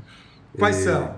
É, é, são três frases, então tem Fernando Pessoa, tem duas frases dos Beatles, e tem uma tatuagem que eu gosto muito, que é são várias pessoas circundando o meu braço, pessoas importantes, seja da minha vida pessoal, seja da, da- da cultura de maneira geral. Eu tenho, por exemplo, aqui o meu filho tatuado no braço, tenho os Beatles tatuados no braço, tem também Bruce Lee e Rock Balboa tatuados aqui Oh. no braço, é, os dois circundando aqui meu braço. Aquela minha cara no, no seu cox, você não fez ainda. Não, aquela é só pra você. Aquela é só pra você, só você sabe da, da existência. E, mas eu tenho vontade, sim, de fazer mais, mais, Qual que mais é a próxima? tatuagem. Você tem alguma em mente, não? Tem uma frase, uma frase de um grupo português chamado Chutos, Chutos e... e- Pontapés. É, você Chutes sempre fala deles aqui. É, e é uma frase que é assim: é, as forças que me empurram, os murros que me esmurram, só me farão lutar à minha maneira. Pô, mas a, a frase é boa, mas é grande pra uma tatuagem, É Flávio. grande, é grande. E eu me lembro, rapaz, que a primeira tatuagem que eu fiz, Madeira, depois eu quero saber da sua experiência da primeira tatuagem. Mas a primeira tatuagem que eu fiz, eu tava nervoso. Porque Tá, eu sempre, sabia. né? Todos eu, nós. eu sabia que ia doer, mas não sabia quanto, né? E aí eu fui num estúdio lá de São Paulo, muito bacana. É, não lembro o nome, mas um estúdio bem bacana. Deve, deve ter sido LEDs, não é? Foi, foi lá mesmo. Bem famoso em São Paulo, a bem minha tradicional. primeira né? também foi lá no LEDs. Foi lá. Então eu fiz lá. E aí, cara, eu eh, a minha tatuagem foi no braço esquerdo, né? Coloquei o braço lá, falei, manda bala, rapaz. E do meu lado tinha um cara que também ia fazer a primeira tatuagem da vida dele. E ele gritava tanto, madeira de dor. O cara gritava tanto de dor que eu comecei a ficar cada vez mais nervoso, né? E aí, bem, vamos lá. Fechei meus olhos e manda bala, né? O cara começou a fazer a tatuagem, começou a fazer aquele barulhinho todo e começou a doer, doer. Na minha cabeça passou meia hora, Madeira. Eu fui olhar no meu braço, ele tinha feito as aspas da frase. Depois entreguei pra Deus e, e- e- e foi embora. Qual que foi essa primeira? Foi uma frase é, do, do, do Paul McCartney que é o movimento que você precisa está em seus ombros. Está The movement you need is on your shoulder. é. Boa, boa. E, e a sua primeira tatuagem, como é que foi a Cara, experiência? minha primeira tatuagem, eu tenho, ó, eu tenho uma, duas, três, quatro, cinco, seis, sete. Eu tenho sete tatuagens. É, a minha primeira tatuagem foi na minha panturrilha esquerda. É o símbolo do Batman com o super-homem. Então você tem aquele morcego preto e no, no, no centro o S do Superman, né? Flávio, a tatuagem pintada, ela dói demais, né, cara? É, não, eu tenho uma que é pintada, é, é a que mais dói, né? Dói, porque ele fica cavucando lá. O... Tanto que assim, eu, eu- uma das coisas que eu penso é se eu retoco ou não essa tatuagem. Ela tá boa ainda, tá inteira. Ah, eu tenho, tenho também um outro desenho que é um- um- uma tulipa branca por causa do seriado Fringe. Você assistiu não? Muito bom. Espetacular. Assisti por, por sua indicação e realmente é uma das raras vezes que você deu uma boa indicação. Não, o, para quem não sabe, a tulipa branca é o símbolo do perdão, né? Então o, o, o, cientista fala que ele saberia que Deus o tinha perdoado por seus pecados quando ele eh, recebesse uma tulipa branca. E tulipas brancas são raras, enfim. E aí ele acaba recebendo uma tulipa branca de uma maneira um pouco diferente, eu não vou dar spoiler, mas. eh, e aí eu pensei, eu falei, cara, é isso, né? Então a gente sempre tende a, a se pegar, se apegar aos nossos erros, às nossas falhas, e aí eu ah, tenho essa tulipa branca para me lembrar, não, eu tô perdoado, cara, os pecados que eu cometi, eh, a gente precisa se perdoar. E também para, quem sabe, não servir de tulipa branca para uma, alguma outra pessoa que eventualmente quando me vir correndo, olhar para minha perna e falar, nossa, tulipa branca. E aí ter também esse, esse sentimento do perdão, né? Boa. E eu tô tem, pensando. Tem uma é, vontade de fazer alguma próxima tatuagem? Cara, tenho, tenho. Tem, tem uma frase que eu tô pensando em escrever que eu já vi nu- numa corredora que eu sigo no Instagram, que eu adoro, que é a Paula Carrijo. Recomendo que, que sigam. É uma corredora amadora. É, é Paola com O, Carrijo com J e dois R's. E ela tem tatuado uma frase do- de uma música do The Killers que é muito o que eu sinto, que é Destiny is Calling Me, né, da, da música Mr. Brightside. Então eu tô pensando em tatuar isso, mas ah, ainda ainda tô, tô esperando. Eu, eu faço uma tatuagem por ano e tá chegando a hora de fazer a tatuagem, deve ser agora no final de junho eu devo fazer a minha tatuagem de Destiny's Calling Me. Bora fazer junto, Flavião? Ah, não, Madeira, eu, eu ainda vou esperar um pouco mais. Vou esperar um pouco mais, quero, quero deixar passar a pandemia para depois entrar mais em forma. Vai ser meu presente quando eu entrar em forma de novo, voltar pro Kung Fu. Vai ser Boa, fazer uma boa, boa. vai ser fazer uma tatuagem nova. É, eu tô pensando, eu tô pensando. Eh, A última que eu fiz foi uma rosa dos ventos no meu ombro esquerdo. Cara, eu- essa ficou linda. Ficou linda. Linda, linda, linda. Eu, eu É, eu gosto muito bonita dessa. também. Eu vi essa, eu cheguei a ver. Né? Bonita, né? Eu, eu gostei. Eu Você gostei. fez, essa você fez pra mim, né? Essa eu fiz pra você. Você é a minha rosa dos ventos. Madeira, vamos lá, Madeira. Vamos pro próximo Vamos bloco. E agora vamos pro bloco Pintura Rupestre. Até já.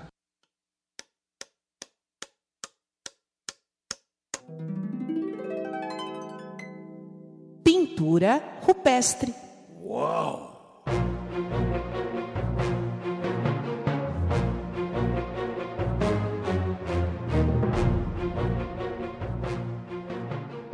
Olha, Madeira, a minha dica cultural, é, eu sei que você já leu esse livro, mas realmente é, eu estou lendo e, e- e estou fascinado pela fluência, pela fluidez desse livro. Se chama O Povo contra a Democracia. O Povo contra a Democracia. O autor é Yasha Monk. Olha, esse livro realmente é extraordinário, que mostra tanto o declínio da democracia contemporânea, como também mostra possíveis soluções. Esse é um dos temas que eu mais tenho estudado ao longo dos últimos meses, na verdade, ao longo dos últimos anos. É um tema que me vem preocupado bastante, Madeira. Li muito sobre isso e esse livro é um dos melhores que eu estou lendo sobre esse, essa questão. É, um- uma coisa que me chamou demais a atenção, Madeira, demais atenção, é um fenômeno que ele chama de, por conta do declínio é, do, do- da democracia liberal, que nós chamamos, não é? o surgimento de uma democracia iliberal. Quer dizer, é uma, é uma democracia, portanto a maioria tem voz, mas essa voz da maioria tende a oprimir os direitos da minoria. Ele dá um exemplo interessante, eu fui pesquisar, é tudo verdade, que na Suíça, por conta da crescente imigração de muçulmanos, é, o, o legislativo suíço aprovou é, a proibição que as mulheres usem burca, cubram seus rostos nas ruas, sob o argumento de que aqui nós somos a Suíça, nós somos um país cristão e, portanto, as mulheres elas devem expor os seus rostos. Então veja, é uma lei da maioria tentando, portanto, oprimir um costume religioso de uma minoria. Você Isso. entende agora o meu receio quando você fala das consultas populares e tudo mais? Não, Entende da onde vem o meu medo? Eu entendo, Madeira, mas o problema é o seguinte, quer dizer, é, você acha que essa democracia representativa que a gente vive tá, tá, tá ok? O problema não é na forma da democracia, se ela ouve mais ou menos o povo.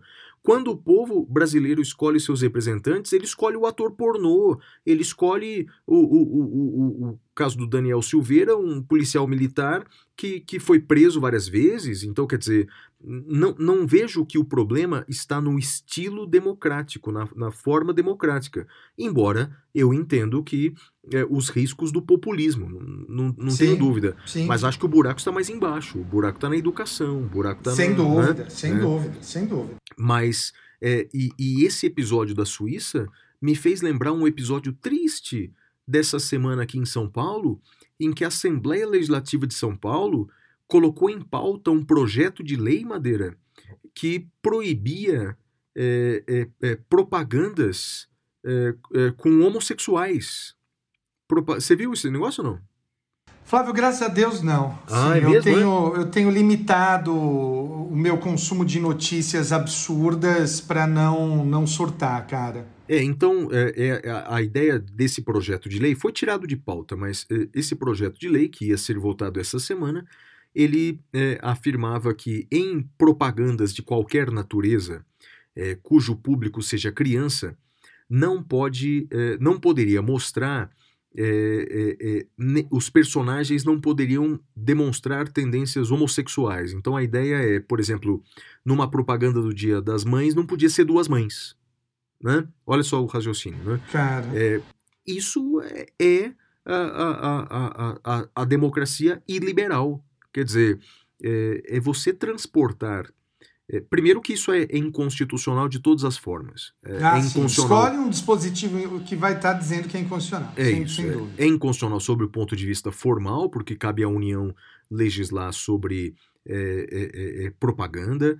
É, é- também é, é, é- é- é inconstitucional formalmente, porque tutela, legislar sobre criança e adolescente é competência da União. Quer dizer, sob o ponto de vista formal é totalmente inconstitucional. Sob o ponto de vista material também é, é, é inconstitucional.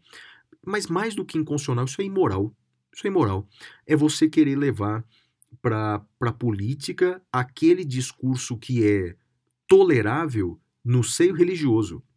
No seio religioso, no ambiente religioso, você pode ser preconceituoso e dizer que o homossexual vai para o inferno. Você pode dizer isso dentro da sua religião. Agora, não transporte para o Estado aqueles valores que você tem na sua religião. O Estado ele é laico, o- uma democracia prestigia as minorias, não é uma ditadura da maioria. Enfim, Madeira, esse livro esclarece bem o que está acontecendo no mundo, está acontecendo na Suíça, está acontecendo na Assembleia Legislativa do Estado de São Paulo, ou seja, para entender um pouco do que está acontecendo no mundo, recomendo aí O Povo contra a Democracia do Yasha Monk. E sua dica cultural, Madeira? Eu tenho certeza que você vai brilhar na sua dica cultural.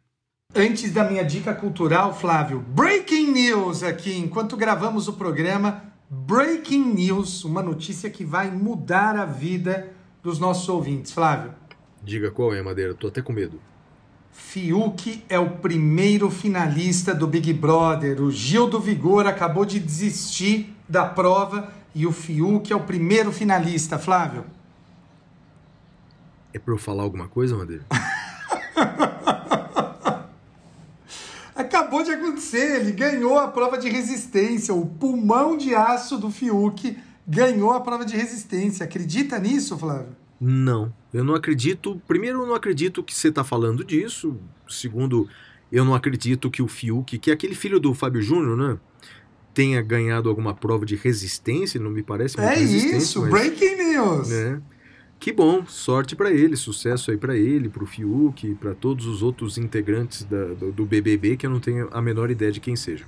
Muito bem, e continuando nas dicas culturais, eu vou na mesma linha do Flávio, uma obra que me parece tão importante quanto essa do Povo contra a Democracia, se chama De Férias com o Ex.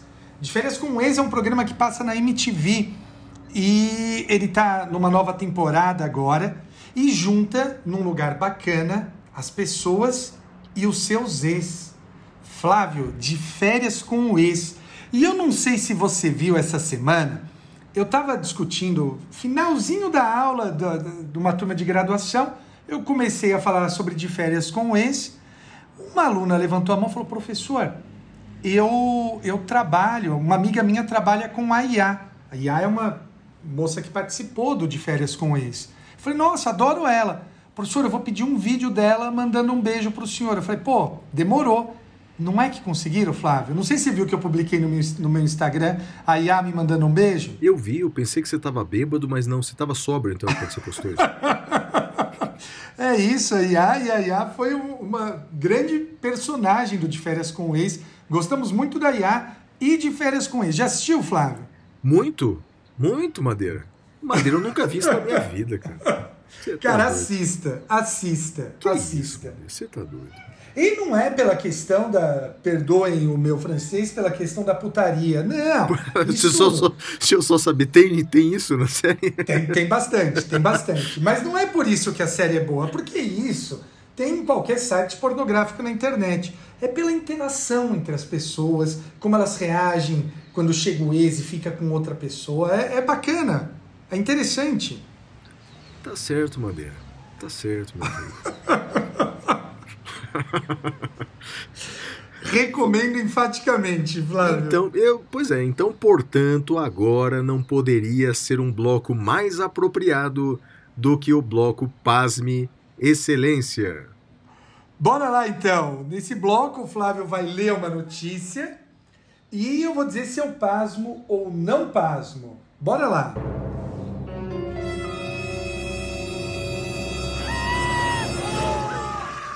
Pasme, Excelência.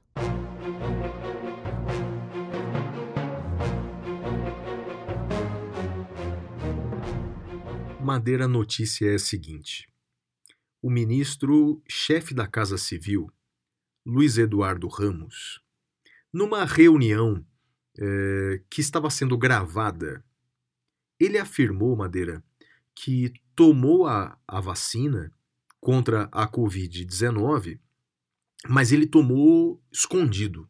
Ele tomou escondido. E ele disse assim, abre aspas, tomei, foi em Brasília, ali no shopping Guatemi, tomei escondido, porque a orientação era para todo mundo ir para casa, mas vazou. Mas eu tomei mesmo, não tenho vergonha não. Tomei e vou ser sincero, porque eu, como qualquer ser humano, eu quero viver. Eu tenho dois netos maravilhosos, eu tenho uma mulher linda, eu tenho sonhos ainda. Então, eu quero viver, pô. E se a ciência, se a medicina fala que é a vacina, né, Guedes? Quem sou eu para me contrapor? O Madeira, a notícia é a seguinte: então o ministro, o chefe da Casa Civil, ele se escondeu para tomar a vacina. Então, estamos diante de um discurso em que, para o povo, ostenta cloroquina, mas na hora de tomar a vacina se esconde. Ah, Madeira, olha, essa notícia me, me entristeceu demais. Pasma ou não pasma, Madeira? Flávio, eu não pasmo, cara. Porque, veja, a- impressão que eu tenho quando a gente criou esse bloco era notícias que fariam surpreender. Você esperava Ah, Madeira, algo um ministro diferente? de Estado tomando vacina escondida, Madeira. Isso não é pra pasmar qualquer um, Madeira. Eu nunca não vi isso lugar nenhum do mundo, Madeira. Em qualquer outro governo eu pasmaria. Nesse não. Não. Me parece muito afinado com o governo, Flávio. Ah, Madeira. Você não acha? Ah, Madeira. É que é muito surpreendente por um padrão Veja, a qualquer gente de civilidade. discorda, é óbvio, óbvio, óbvio. Não, não vou nem discutir isso. Mas eu não espero. Talvez o meu sarrafo em relação à expectativa É isso. desse governo esteja tão lá embaixo que É assim tem que ser algo muito, muito Pra se para eu surpreender. pasmar, para me surpreender. Exato. Tá não, certo. não esperava nada diferente, não, viu, Flávio? Tá certo, então, Madeira. Então, qual que é o próximo bloco?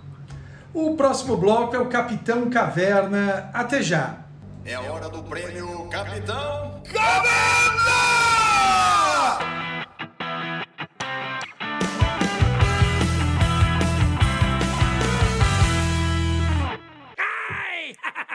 Olha, Madeira, o meu destaque negativo da semana vai pra ele. E olha que é, ele já seria o meu destaque negativo, rapaz, antes da última frase dele, né?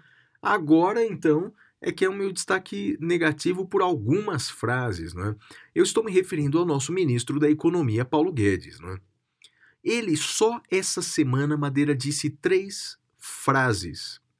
Uma delas foi numa reunião que estava sendo gravada e ele não sabia que estava sendo transmitida ao vivo, que ele afirmou que a, a China criou o vírus e desenvolveu vacina pior que a dos Estados Unidos, fecha aspas. Ou seja, Madeira, no, no momento em que a gente tá de pires na mão esperando ah, ah, os insumos chineses, o homem me dá uma de Trump dizendo que a China criou o vírus, cara, colocando em risco a vida dos brasileiros. Se não- e, segundo que ele errou, porque a, a vacina da Pfizer foi desenvolvida por turcos radicados na Alemanha, então, portanto, a vacina não é norte-americana. É. Depois, numa outra frase, ele diz que o problema da economia brasileira é que as pessoas estão vivendo mais. Ele disse, abre aspas, todo mundo quer viver 100 anos. E aí fica difícil, né? As pessoas querendo viver mais tempo, fica difícil para o Estado eh, gastar com todas essas pessoas, com saúde, com previdência, etc. Então o problema da economia brasileira é que as pessoas estão vivendo mais. Ah, mas tem a terceira frase dele, então ele Ah, a pode pedir terceira frase. música aqui no, no- terceira- no- exatamente, a no nosso programa. Isso, a terceira Oh. frase, numa crítica que ele fez ao FIES, né, que é aquele financiamento estudantil universitário, é que até o filho do porteiro fez universidade no Brasil. Madeira, eu eh, eh, sou um crítico eh, e já escrevi até um capítulo de um livro sobre isso. Eu sou um crítico daquela, daquela política pública que priorizou o financiamento do ensino universitário e não da educação infantil. Eu critico essa priorização porque no Brasil, por uns 10 anos eh, recentes, eh, acabou financiando a educação universitária privada, muitas vezes de qualidade duvidosa. Vieram para o Brasil grandes grupos internacionais estrangeiros exatamente por conta dessa promessa. Venham para o Brasil, a sua universidade pode não ser das melhores, mas aquela vaga que ficaria ociosa vai ser paga pelo governo federal. Eu sou um crítico dessa política. Todavia, é, há como você fazer uma crítica de formas diferentes. Não é? Você culpar o filho do porteiro por chegar à universidade é um troço abjeto. Você culpar o pobre que está vivendo mais pelos problemas da economia, você culpar o filho do porteiro por conta dos gastos do poder público, isso só me faz ter a certeza, Madeira, de que é, o problema, é, um dos grandes problemas do Brasil é essa classe média é, de uma educação muito frágil, né?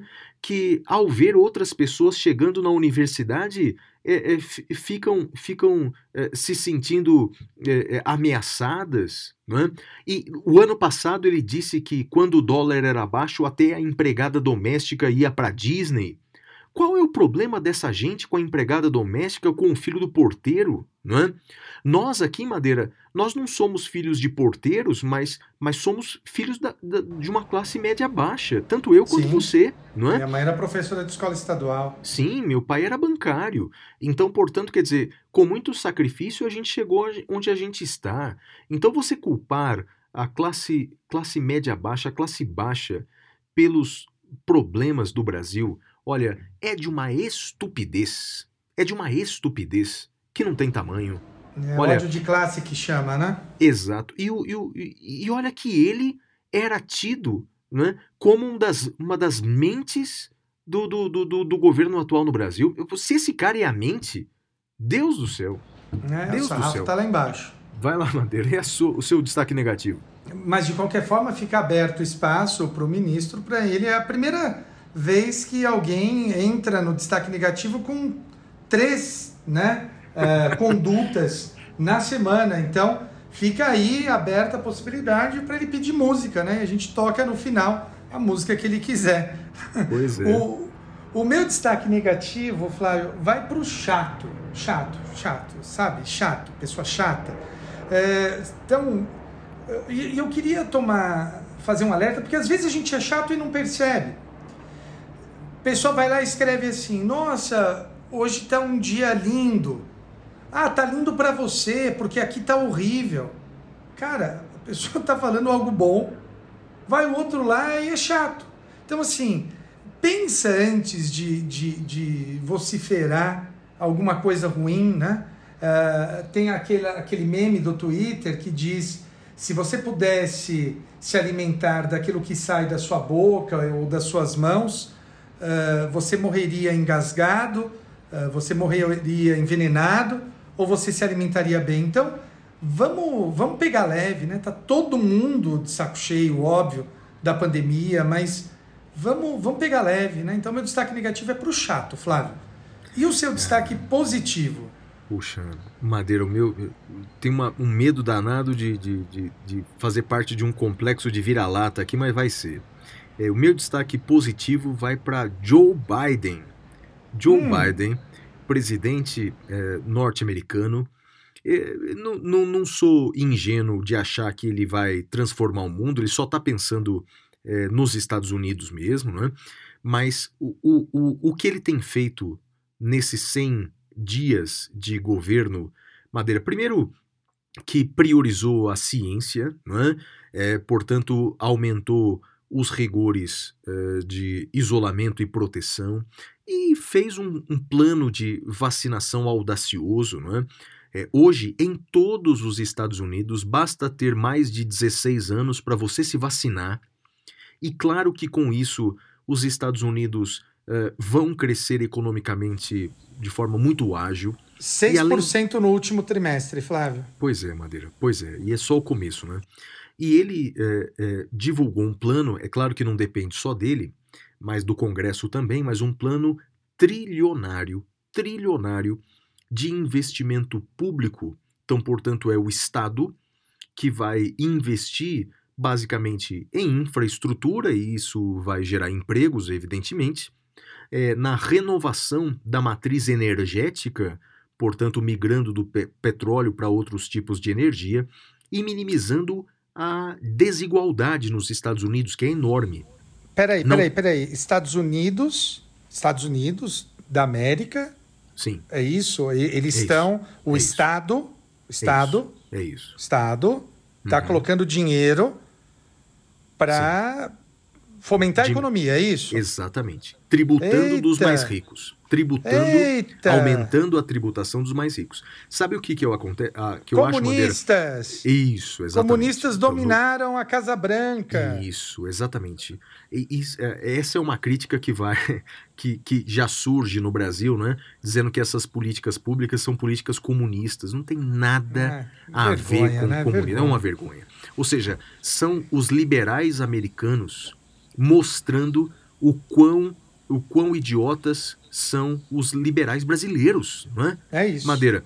Porque, por exemplo, lá, dentre os projetos do Biden, é que todo, eh, eh, todo indivíduo eh, de classe média baixa vai ter o financiamento público para dois anos de universidade nos Estados Unidos. Ou seja, Madeira, o filho do porteiro vai estudar na universidade norte-americana. Enquanto Só não isso, pode no Brasil, né? não, no Brasil não pode não. No Brasil não pode não, porque é um gasto indevido. Madeira, isso me entristece demais, porque um dos países mais liberais do mundo, um dos países mais liberais do mundo, mais capitalistas do mundo, percebem o quanto é, é importante você minimizar a desigualdade, o quanto é importante você diminuir a pobreza e a importância do Estado. E aí estamos falando não de um Estado máximo, porque as pessoas confundem, não é? Que, ah, isso é comunismo. Não, no, no comunismo ele vai estatizar tudo. E o Biden não está estatizando nada. O Biden não está criando estatais, como no Brasil se adora criar para cabides de empregos políticos, não está estatizando nada, só está colocando o Estado para movimentar essa cadeia econômica. Olha, morrendo de inveja, eu dou a ele o meu destaque positivo, Madeira. Muito bem. O meu destaque positivo essa semana vai para você, Flavião. É Opa, isso. rapaz. É, eu queria te agradecer por toda a companhia aí nesse período de pandemia. É, Eu sempre agradeço aos ouvintes, mas queria te agradecer. Acho que é, tem sido uma jornada muito bacana até aqui. E se a gente for pensar em todos esses anos, né, que a gente está junto aí, estamos juntos há quase quase 15 anos, né? Acho que pouco pouquinho menos, acho que talvez ano que vem complete 15 anos. Então, olha, eu te agradeço a parceria aí nessa jornada ao longo desses anos, Flavião. Então, meu Ô, destaque positivo é para você. Ô, meu amigo, é recíproco. É recíproco, você sabe disso. Muito bem. É isso, Flavião. Mais um episódio. É, chegamos ao fim, episódio 60, Madeira. Muito bem, muito bem. E com isso a gente se despede. Eu deixo um abraço para o meu pai, para minha mãe e para você.